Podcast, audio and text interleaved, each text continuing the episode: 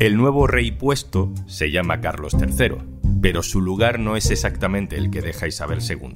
Su carácter le ha traicionado muchas veces y también le ha permitido sobrevivir. Sus gestos ya se miran con lupa. Soy Juan Luis Sánchez.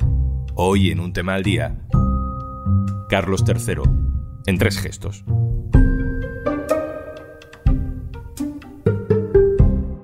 Una cosa antes de empezar. En el diario.es cumplimos 10 años y queremos celebrarlo contigo.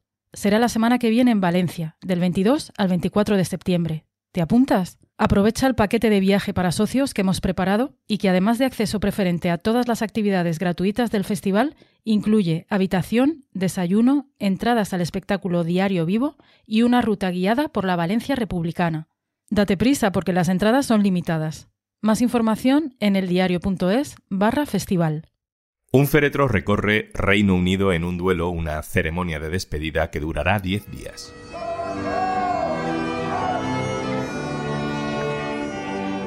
Y a la vez que Isabel II vuelve a Londres desde Escocia, donde murió la reina más importante de nuestra generación, su hijo, el príncipe de 73 años que ahora es rey, también recorre el Reino Unido para ir recuperando simpatías. No lo va a tener fácil. Hay un momento que ya nos avanza algunas cosas de su reinado. Sucedió el sábado, en el acto formal de su proclamación.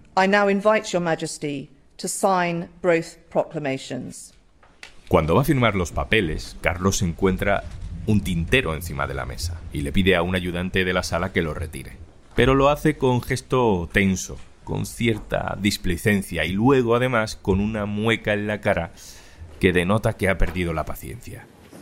Unos días después, este mismo martes, también en otra firma, que le pasa a Carlos III con las firmas, se manchó las manos de tinta con una pluma y se puso a maldecir, como si no hubiera cámaras delante.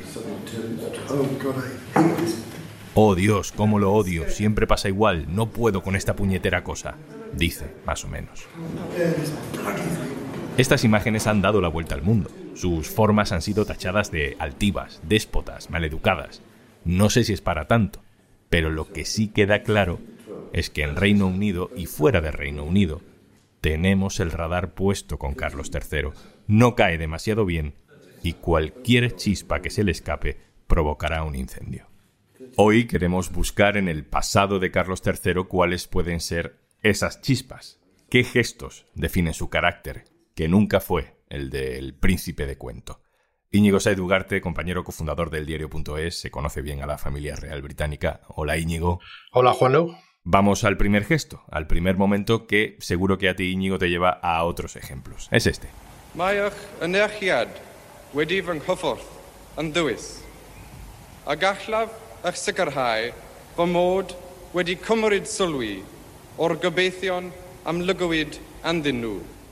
Es el polémico discurso que dio Carlos III en 1969 en su proclamación como príncipe de Gales.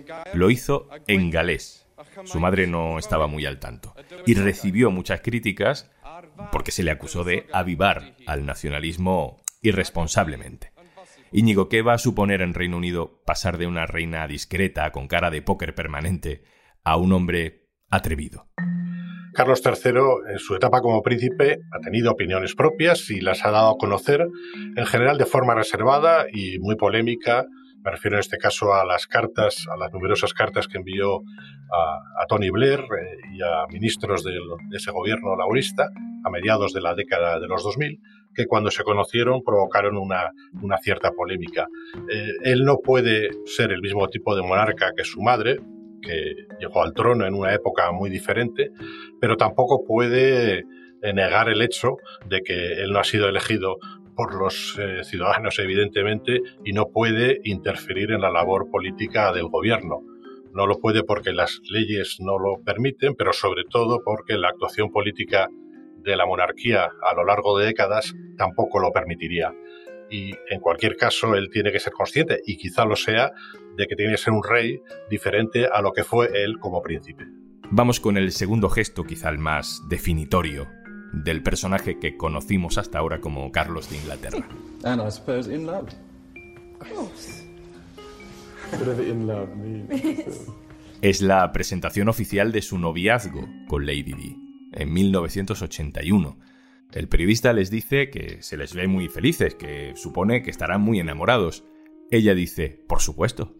A él se le escapa un whatever love means. Algo así como, mm, sí, sea lo que sea eso del amor. Su relación y su traición a Diana Spencer, no solo en términos de monogamia, sino de mero compañerismo, han marcado por completo la vida y la percepción pública del nuevo rey. Íñigo, ¿tú crees que se puede uno reponer de todo aquello? ¿Crees que soportará ser un rey menos querido, lo dicen las encuestas, que su madre, o que su exmujer fallecida, o que sus propios hijos? Eso él lo sabe, sabe perfectamente que su popularidad es muy inferior, a la que tenía la reina Isabel e incluso a la que tiene su hijo, el príncipe William o, Guillermo, que se convierte ahora en el sucesor. Él lo sabe desde que falleció Lady Diana, incluso desde antes. ¿no? Eh, él asume que en su momento fue declarado por la mayor parte de la opinión pública y los medios de comunicación como el malo de esa película. Y Lady Diana, que sufrió un trágico final, pues es considerada como la mujer que intentó modernizar desde dentro algunos aspectos del funcionamiento de la Casa Real Británica y sencillamente fracasó porque resultaba absolutamente imposible.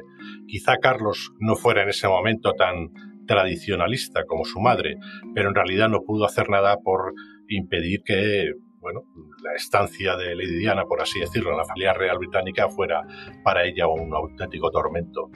Él también sabe que cuando se casó con la que era su amor de toda la vida, Camila Parker Bowles, en 2005 creo, pues en una parte de la opinión pública no gustó mucho. Y se ha dedicado a lo largo de los años a intentar reparar esa imagen. Algunos libros y artículos afirman que Carlos es una persona casi obsesionada por la opinión pública o por lo que diga la opinión pública de él. Y lo es porque él sabe que su imagen en general nunca ha sido muy positiva. Y digamos que una de las tareas que tiene delante es mejorar esa percepción de la gente sobre su persona y sobre su futura conducta como rey.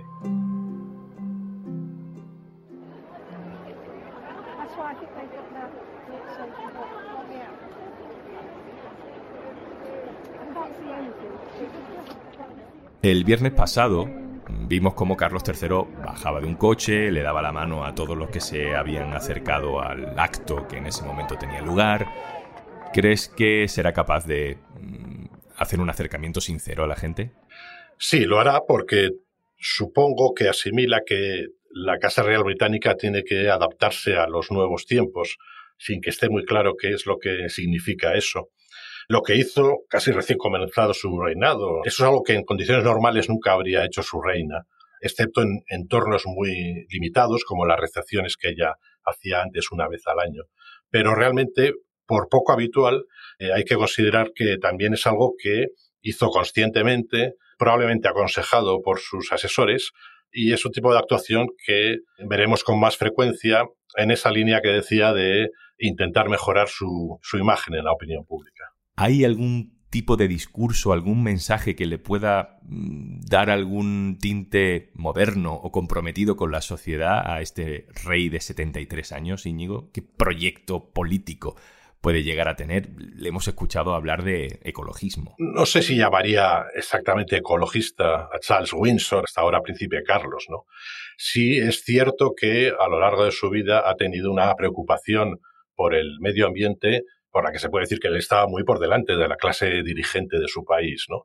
Quizá esa preocupación fuera más la propia de, de una clase alta británica que tiene muy dentro de sí metido la idea de la inmensidad y de la variedad del paisaje británico, ¿no?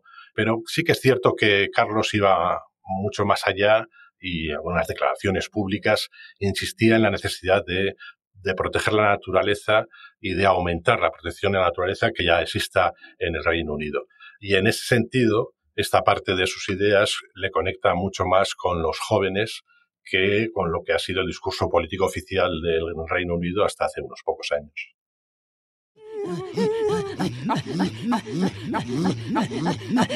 Y llegamos al tercer momento, que en realidad habla también de lo que pasa cuando alguien no cae especialmente bien.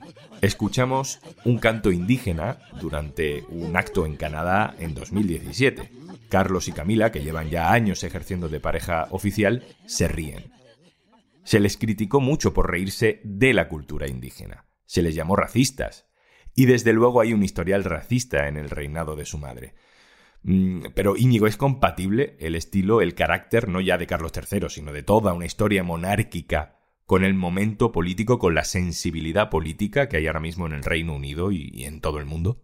Habitualmente entre los personajes públicos de los que no tenemos muchísima información, eh, prácticamente casi cualquier gesto evidente, eh, sobre todo si está reflejado en unas imágenes que veamos, pues tendemos a darle mucha importancia, ¿no? esa risa o sonrisa en la visita a Canadá, pues es difícil saber a qué se refería, porque también hay que decir una cosa, no han sido muchos los momentos en los que Carlos como príncipe ha hecho comentarios inapropiados o sencillamente lamentables de corte racista, como si los hizo su padre, el príncipe Felipe, ¿no? El esposo de Isabel II.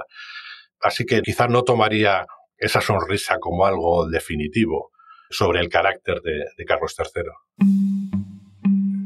Carlos llega al trono en un momento en el que los políticos y los medios de comunicación eh, coinciden en que el país se encuentra o bien en un estado de crisis o bien muy cerca de un precipicio del que puede evadirse o sencillamente caer hasta adentro.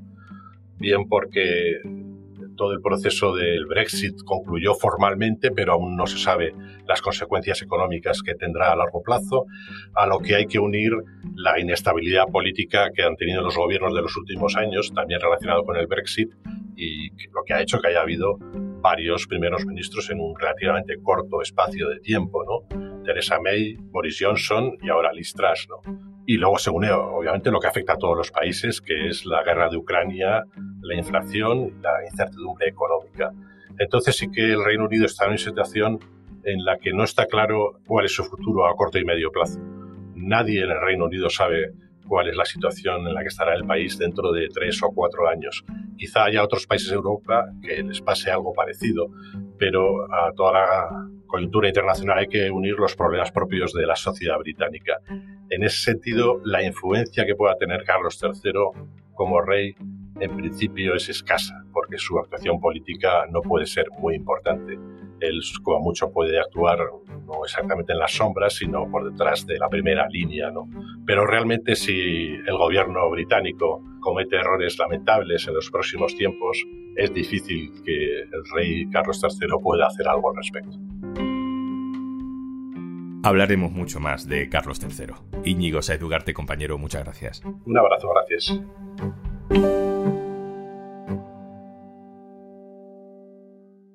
Y antes de marcharnos...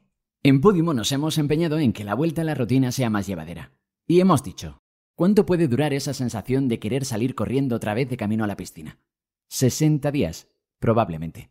Así que si te registras en podimo.es barra al día y quieres un catálogo increíble de podcast y audiolibros, te regalamos 60 días de prueba. La vuelta a la rutina un poquito más llevadera va a ser, te lo digo yo. 60 días gratis en podimo.es barra al día.